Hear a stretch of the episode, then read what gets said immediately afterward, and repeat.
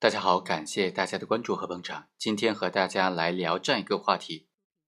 在行贿受贿案件当中，如果行贿人是通过中间人去行贿的，那如果像这样的行贿案件呢，只有行贿人和中间人的供述，没有受贿人的供述，没有受贿人的认可，这样的行贿犯罪能不能成立呢？我们通过这个案件，就和大家简单的介绍一下、分析一下这个问题。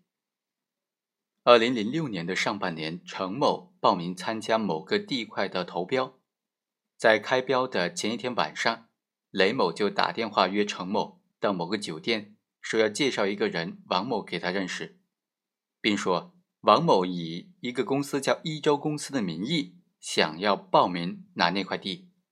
就这样，那块地呢，就由程某、王某。以及南昌信诺的三家公司来报名竞争。南昌信诺的呢，答应以两百万元的价格退出，也就是说，只要这两个人给他两百万，他就退出，不参与竞争了。于是陈某和王某就给他两百万，让他退出了。陈某和王某呢，就合作开发这个地块，陈某占有股份百分之四十，王某持有股份百分之六十。而且是以王某的名义来举牌去中标的。程某在投标当天，在当天上午就用银行转账的方式给那个姓骆的转了两百万元，让他顺利的退出。在投标过程当中呢，王某的一周公司就顺利的中标了。此后，王某和程某就一起合作开发这块地。在合作过程当中，两个人因为股份上分配的问题产生了很大的矛盾，协商未果的情况之下，由王某支付给程某两百万元的好处费，也让这个程某退出了这个土地的开发权。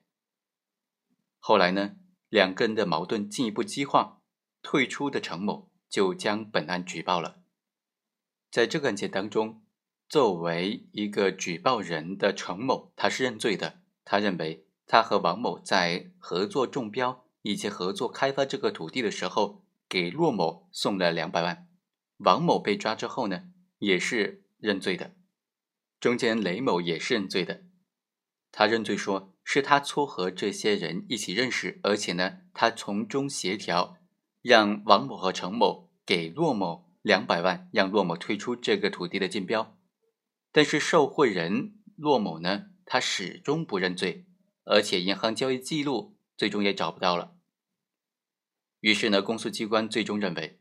本案当中证实程某向其他参与投标的企业，也就是骆某的企业行贿两百万的行为，仅仅有共同行贿人程某以及王某，还有中间人雷某的证词。侦查机关并没有对收受程某贿赂的骆某的南昌企业进行仔细的核实。甚至也没有调取到农业银行的相关转账记录，